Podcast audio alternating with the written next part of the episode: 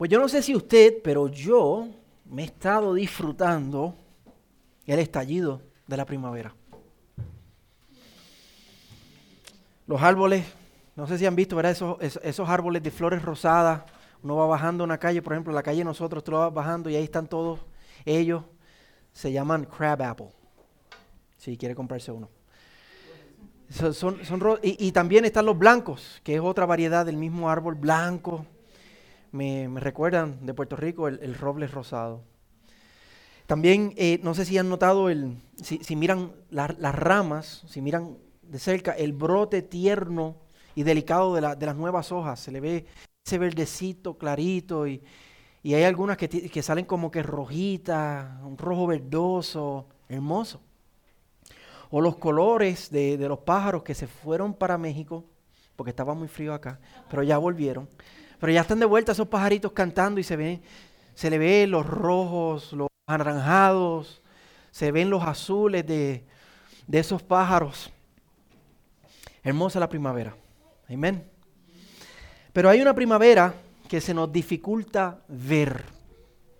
Una primavera aún más hermosa, de colores más profundos, con efectos que nos alegran el alma y nos llenan aún más que los colores de la, de la primavera a nuestro alrededor.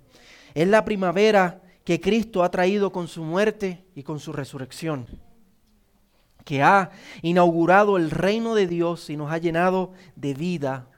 No solamente nos ha dado vida eterna, nos ha llenado de vida y de vida abundante.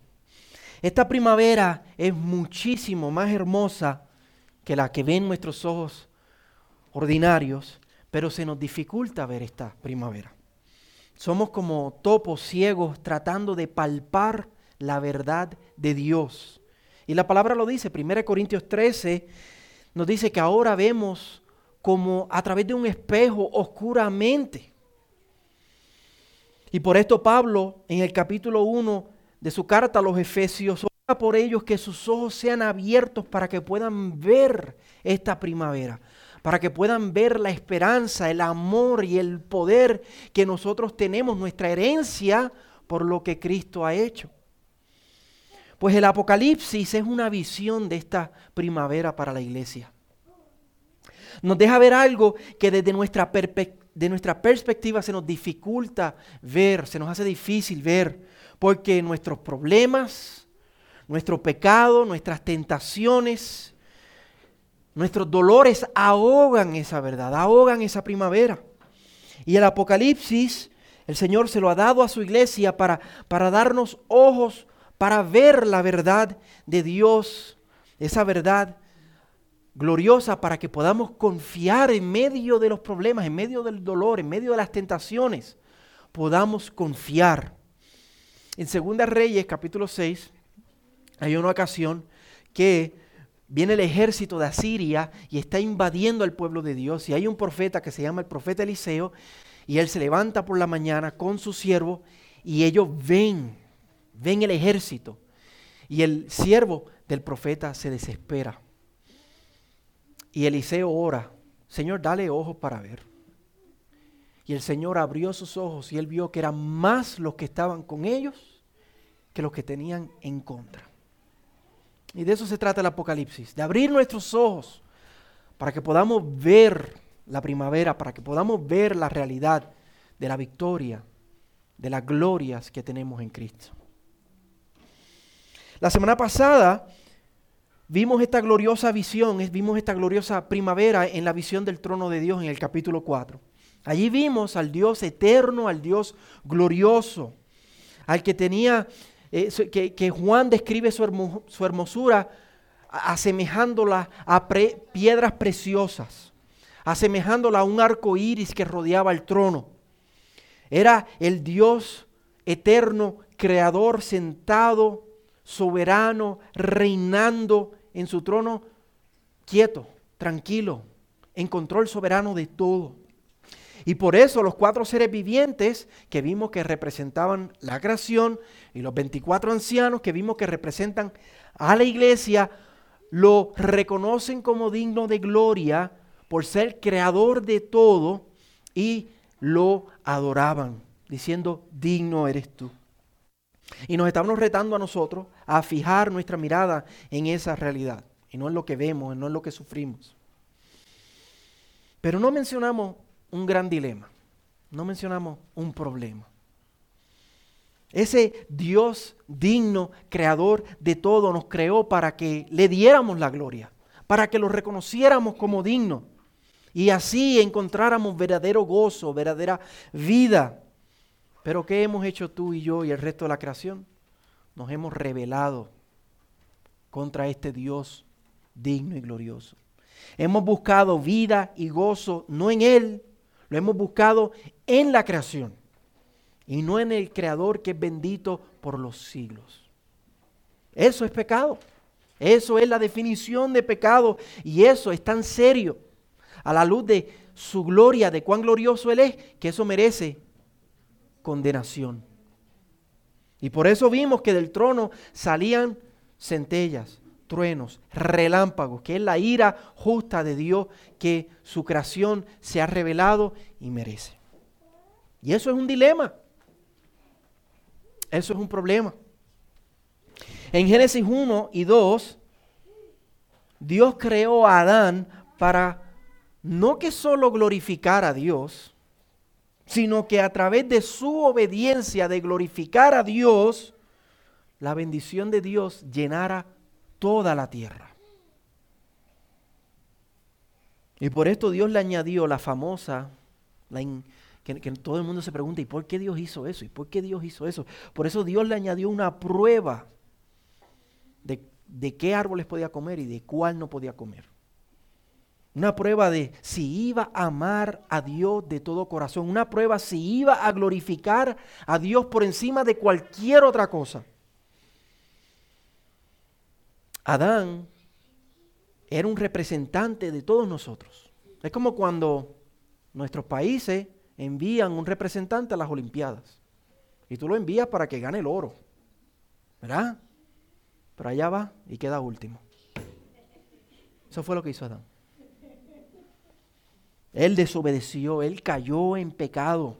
Y no solo perdió él, perdimos todos nosotros con él, perdió el país entero. En vez de la bendición y la gloria de Dios venir a través de él, vino la maldición y la ira de Dios sobre toda la creación. Llegó el invierno frío y sin vida y sin color en el cual hemos estado viviendo desde entonces. Y en ese tono de incertidumbre es que cierra el capítulo 4 con ese dilema, con esa gran pregunta. Este Dios glorioso que todo el cielo reconoce como digno, no ha sido reconocido como digno ni por Adán ni por su descendencia. Y eso es un gran problema. para que todas las promesas de bendición y salvación que hay en la palabra, promesas de bendición y de salvación que Dios le hizo a Adán, que Dios le hizo a Abraham, a Jacob, a Moisés, a David, etcétera, etcétera, etcétera, para que todas esas promesas sean una realidad, tiene que haber un campeón, un descendiente de Adán que haga lo que Adán no hizo. Y así es que nosotros llegamos al capítulo 5. Estamos todavía en el mismo lugar, estamos en el trono de Dios. Si recuerdan en el capítulo 4, versículos 1 y 2, Juan es invitado a entrar al cielo y, entra ahí al, al, trono celestial, a la corte celestial, y, y él está ahí delante de Dios y dice el versículo 1, en la mano derecha de aquel que estaba sentado en el trono vi un libro escrito por dentro y por fuera, sellado con siete sellos. Y pues ya sabemos quién es el que está sentado en el trono. Es el Padre glorioso, creador de todo, en toda su gloria y en todo su esplendor, como lo vimos en el capítulo 4, que ha sido rechazado por su creación en rebelión, como acabamos de ver. Y en su mano derecha hay un libro escrito por dentro y por fuera. Eso significa que está escrito a cabalidad que no le cabe ni una palabra más. Este libro contiene todo el plan de Dios de redención para su pueblo, con sus juicios y con las, las promesas de salvación están los detalles de cómo Dios va a salvar a su pueblo y cómo Dios va a destruir a sus enemigos. Y eso es importante que nosotros como creyentes tengamos eso mentalmente claro y, estemos emocionalmente reconciliados con la realidad de que Dios no solamente nos va a salvar, Dios va a destruir a sus enemigos.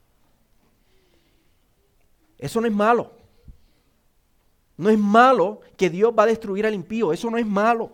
Eso es justo, eso es correcto y eso es glorioso. Tenemos que tener una categoría mental para eso. Dice que el libro está sellado porque es un secreto.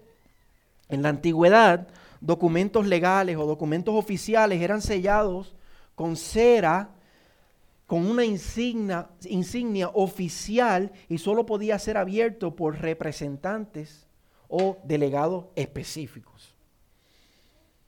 Entonces lo que esto significa es que este documento solamente puede ser abierto, solamente puede ser descubierto por alguien con derecho de hacerlo. ¿Quién es ese? Un campeón descendiente de Adán que haga lo que Adán falló en hacer. Versículo 2. Vi también a un ángel poderoso que anunciaba a gran voz, ¿quién es digno de abrir el libro y desatar sus sellos? Un ángel poderoso declara a gran voz, de manera dramática, de manera protocolar, ¿verdad? Si alguno ha estado en una corte, usted sabe que hay cosas que se dicen de manera protocolar. Así es que él lo declara de manera dramática el gran dilema. ¿Cuál es el gran dilema? ¿Quién es digno de tomar el libro y desatar su sello? ¿Quién? Adán no lo fue. La palabra importante ahí es digno. O sea, ¿quién es suficiente? ¿Quién tiene la autoridad? ¿Quién ha amado a Dios con toda su mente, alma y corazón. ¿Quién ha glorificado a Dios perfectamente? Es otra manera de preguntar lo que nos estaba compartiendo Lester en el Salmo 24, cuando abrió, ¿quién subirá al monte del Señor y quién podrá estar en su lugar santo? El de manos limpias y corazón puro. Ese recibirá bendición del Señor y justicia del Dios de su salvación. Pero la pregunta que el ángel está haciendo es, ¿dónde está? ¿Quién es? Versículo 3. Y nadie, ni en el cielo, ni en la tierra, ni debajo de la tierra podía abrir el libro ni mirar su contenido. Dios le dio ese trabajo a Adán y otra vez falló. Llamó a Noé Llamó a Abraham, llamó a Jacob, llamó a Moisés, llamó a Israel, llamó a David y ninguno cumplió el llamado. Ezequiel 22:30 dice, el Señor hablando, busqué entre ellos alguien que levantara un muro y se pusiera en pie en la brecha delante de mí a favor de la tierra para que yo no la destruyera, pero no lo hallé. Y antes de que nosotros nos sintamos poquito más especiales, nosotros tampoco lo hemos logrado. Romanos 3.10 dice, no hay justo ni siquiera uno. Amén. Nada más con, nada, nada más con la evidencia. no somos buenos, no merecemos nada, no somos dignos. Y este es el dilema. Este es el dilema. Esta es la incógnita que la Biblia viene desarrollando. Es la tensión de la Biblia.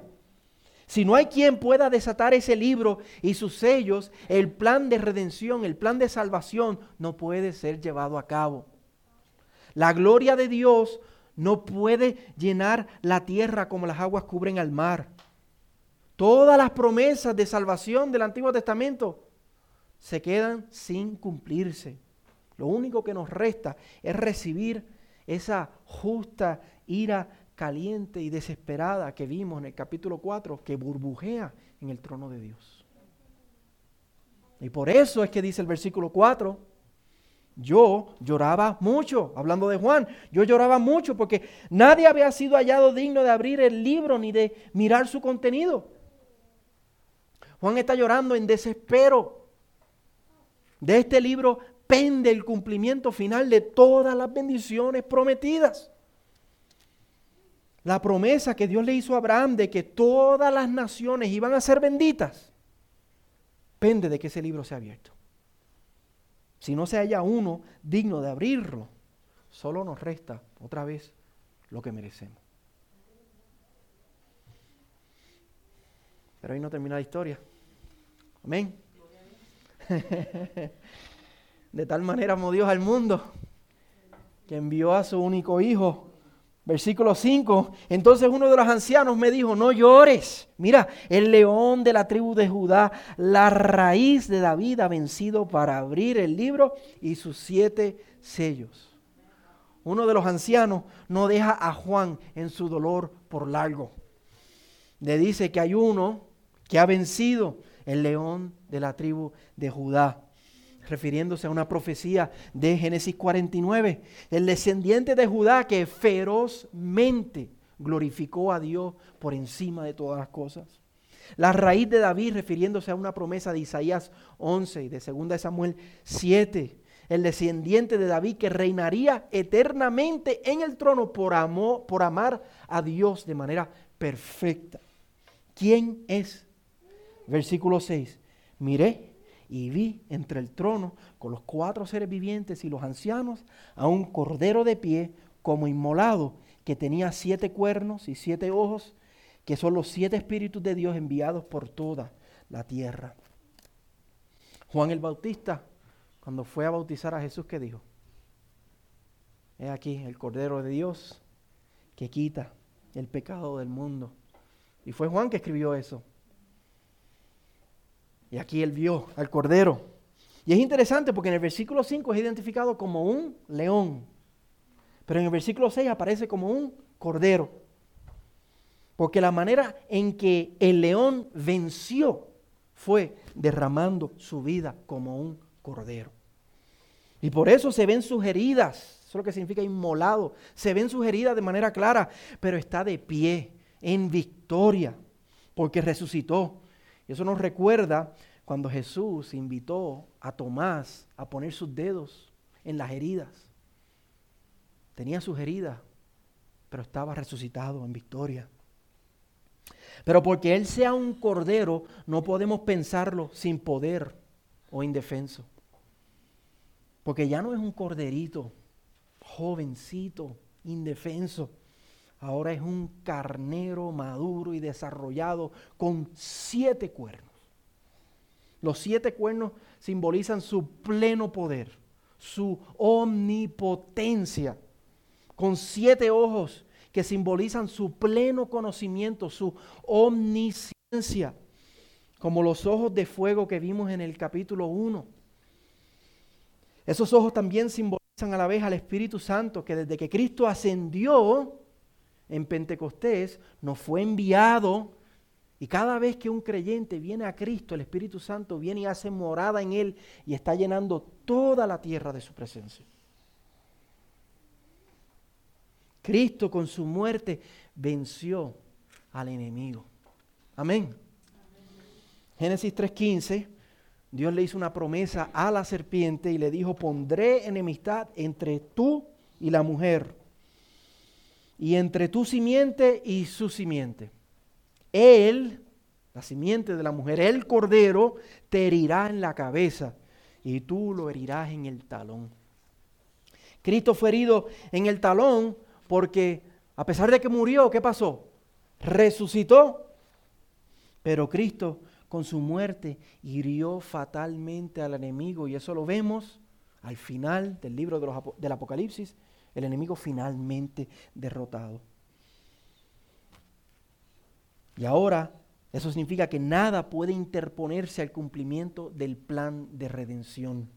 Ahora finalmente hay quien puede tomar ese libro y tiene la autoridad de desatar sus sellos para que Dios finalmente traiga juicio y salvación.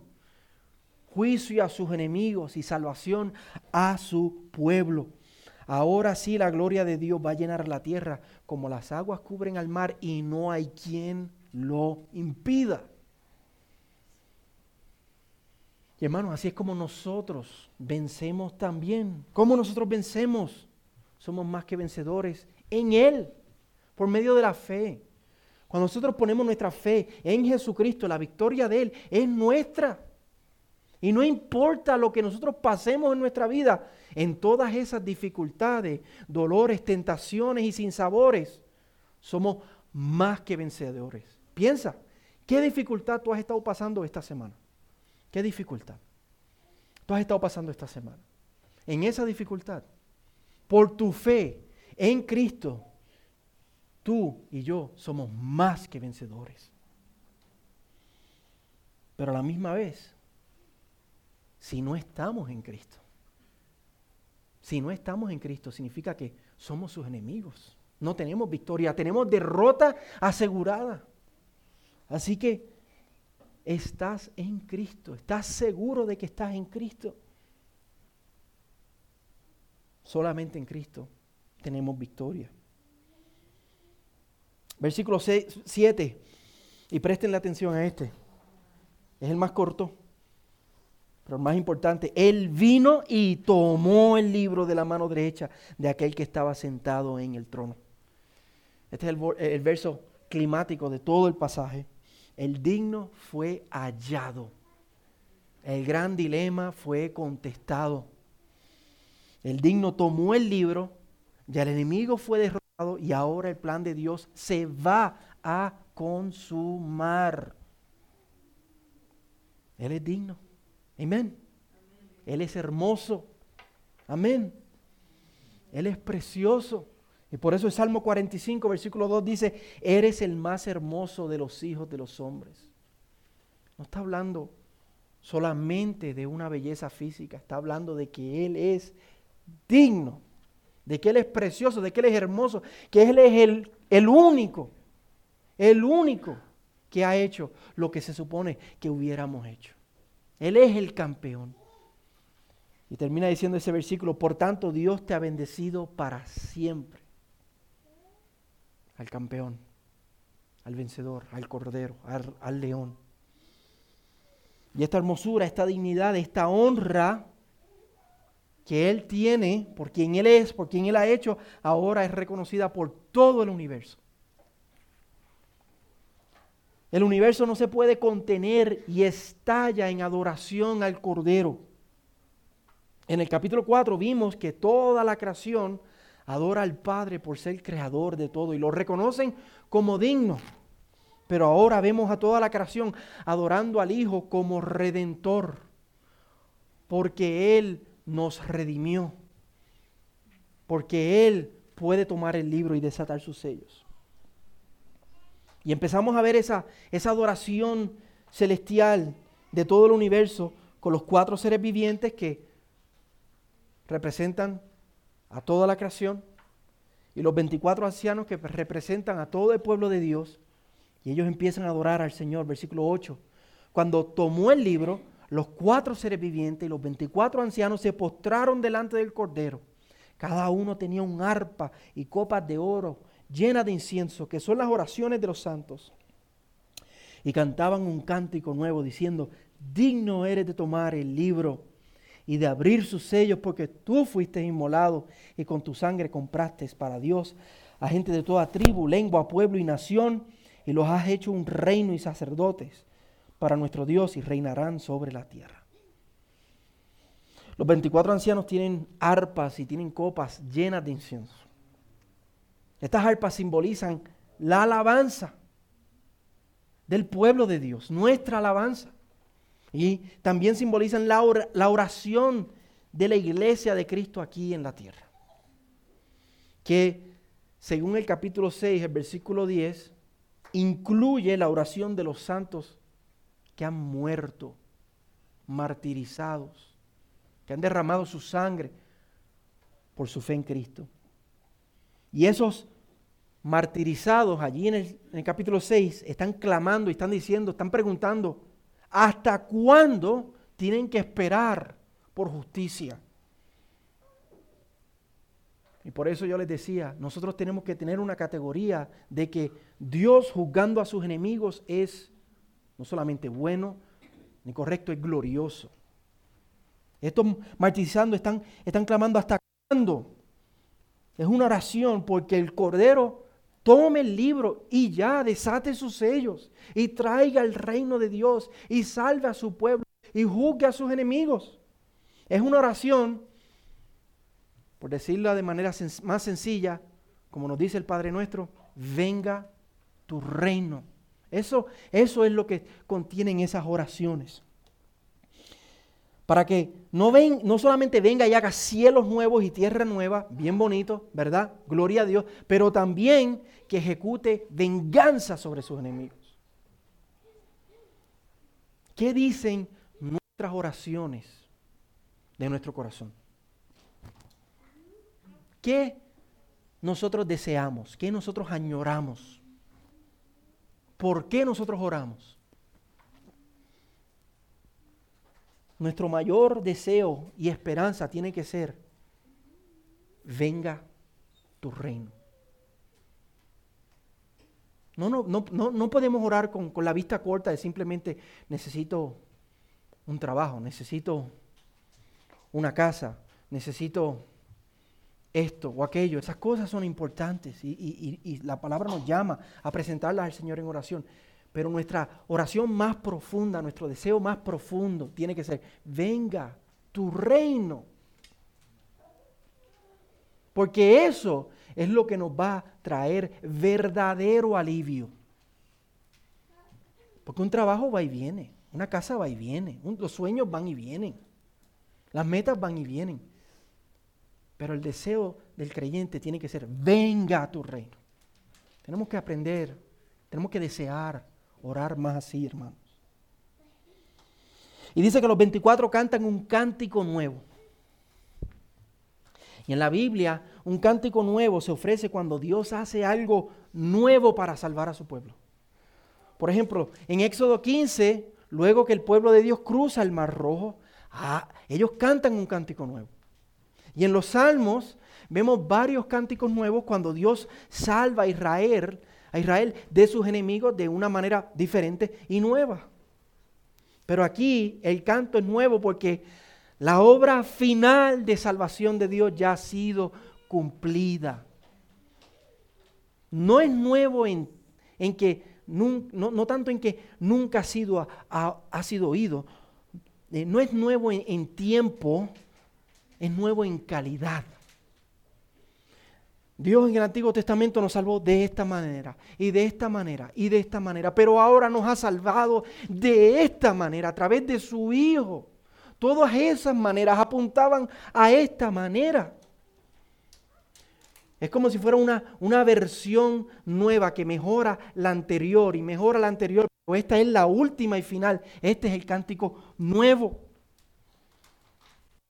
Nosotros nos reunimos aquí los domingos adorar al Señor, a celebrar el día del Señor.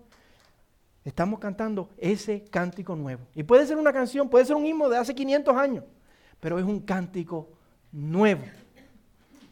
Porque está cantando al Dios que nos salvó por medio de su Hijo. Es el cántico nuevo. No podemos despreciar la oportunidad de congregarnos, hermano y de cantar ese cántico nuevo juntos. No solamente no podemos despreciar el congregarnos, tenemos que llegar temprano a congregarnos, ¿sí o no? Porque si no llegamos temprano, no podemos cantar el cántico nuevo. Tenemos que hacer prioridad ese canto, hacer prioridad el congregarnos. Noten que la dignidad del Cordero es por lo que Él hizo, por Dice, porque Él nos compró con su sangre. Primera de Pedro 1.19 dice su sangre preciosa. Si tú eres del Señor, Eso significa que Él te compró. Y Él te compró, no con oro, no con plata, te compró con su sangre. Y si Él te compró, eso significa, ¿a quién tú le perteneces? A Él. Tu título de propiedad, ¿quién lo tiene? Él. ¿Y quién le puede quitar ese título de propiedad? A Él. Nadie. Usted es del Señor. Si usted es del Señor, usted es del Señor. Y nada puede cambiar eso. Por eso es que Pablo dice en Romanos 8, nada nos puede separar del amor de Dios que es en Cristo Jesús. Porque Él derramó su sangre preciosa para comprarnos. Y eso nos debe dar confianza, eso nos debe dar alegría, pero también nos debe dar temor. Porque usted se pertenece. No. Somos de uno que nos compró con su sangre. Cuidado de cómo vivimos. Tenemos que vivir con cuidado, tenemos que andar en el Espíritu, tenemos que decir como Pablo, la vida que ahora yo vivo, la vivo por la fe en el Hijo de Dios, el cual me amó y se entregó a sí mismo por mí. Y yo añado, y me compró. Yo soy de Él. Yo no puedo vivir como me da la gana. No. Tenemos que vivir para Él, porque Él nos compró. Pero no solo nos compró a nosotros, Dice que compró gente de, de todo rincón de la tierra, de toda lengua, tribu y nación. Eso significa que hay una gente particular que Cristo compró, que son suyos. Y la Biblia dice que Él, eso se llama la elección, Él nos escogió desde antes de la fundación del mundo. Y con su sangre antes nos había escogido, pero cuando Él murió, Él compró a toda esa gente. Hay gente que nosotros tenemos que ir a por ellos con el Evangelio. Tenemos que orar por ellos. Tenemos que dar ofrenda a las misiones. Tenemos que decir, señores, envía, envía a siervos que vayan a por esa gente que tú compraste con tu sangre. Y si el Señor nos está llamando a nosotros a ir, tenemos que repetir que usted ya no es suyo. El evangelismo está asegurado, está asegurado por esa compra. Uno se asusta, ¿verdad? Cuando uno tiene que compartir el evangelio con las personas, pero tú dices, si, este, si el Señor compra a esta persona, eso está asegurado. La palabra nos dice que nosotros compartimos el evangelio, Dios abre el corazón nacen de nuevo, vienen al Señor. Eso es todo obra de Dios. Él los compró, Él los cogió, Él los compró. Nosotros lo único que tenemos que hacer es predicar el Evangelio. Y si son del Señor, el Señor los va a salvar. El evangelismo está asegurado. Pero tenemos que predicar. Tenemos que compartir el Evangelio. El versículo 10 habla de la promesa de Dios a Israel una promesa que Dios le hizo a Israel en Éxodo 19 de que Él los iba a hacer a ellos un reino, un eh, reino de sacerdotes. Y esa promesa que Dios le hizo, le hizo a Israel se cumple en la iglesia del Señor. La iglesia es el Israel de Dios, es el pueblo de Dios. Incluye a todos los creyentes del Antiguo Testamento que eran del pueblo de Israel. Incluye a todos los creyentes hacia adelante que son de todas esas lenguas, tribu y nación. Es el pueblo de Dios completo. Eso lo, vemos, esa enseñanza en Efesios capítulo 2, en Gálatas capítulo 6. Y por eso 1 Pedro 2.9 nos dice, pero ustedes son linaje escogido, real sacerdocio, nación santa, pueblo adquirido por Dios somos reyes y sacerdotes por esa obra de Cristo, todo su pueblo. Pero ahí no termina la alabanza celestial para el Cordero. Esa es la de los seres vivientes y la de los 24 ancianos. Y esa alabanza de los cuatro seres vivientes y los 24 ancianos provoca la adoración de, de todo el ejército celestial. Miren los versículos 11 y 12.